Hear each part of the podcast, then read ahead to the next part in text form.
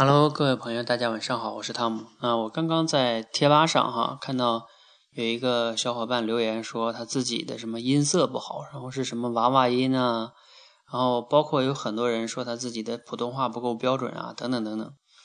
这个问题我统一再说一遍哈。比如说你的音色不好，什么娃娃音啊，等等等等。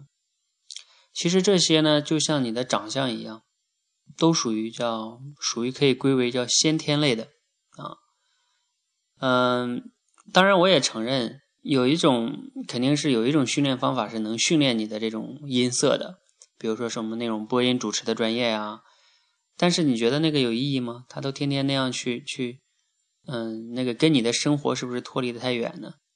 那这个让我想起我们在应该是台湾吧，还是香港啊？我有一个非常知名的这个明星叫曾志伟。啊，你看他的那个声音，哦，不行不行，不抱歉哈，我我学不出来他那个那个声音很沙哑哈。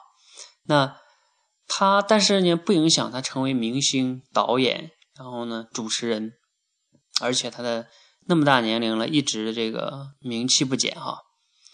也就是说，其实他的音色是很不好的，但是呢，他还可以当主持人。为什么？因为他讲话很自信，很有底气。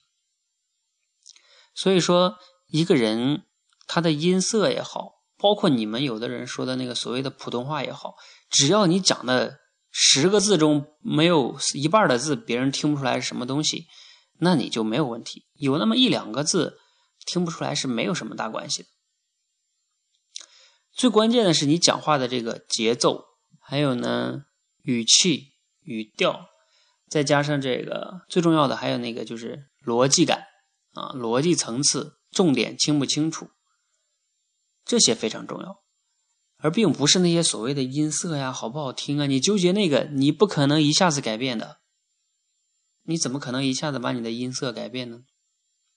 所以你能改变的是，你去你多讲话，多练，把你的这种讲话的语气、逻辑这些把它讲清楚，然后把自己的节奏感练好，然后呢，让自己呢讲话更有底气。你其实自然就有自信了。当你有自信的时候，你的语音就自然就很有魅力了，而这个才是一切的根本。所以就不要现在纠结那些什么音色，那些你不短短期内改变不了的东西。越纠结越难过，越难过越不会讲，越不敢讲越越越越越糟糕，恶性循环。所以你就先从荔枝上，不要觉得自己讲的好也好，音色好不也好，不好听也好，那都不重要，重要的就是讲出来，讲出来就是胜利。好吧，加油哦！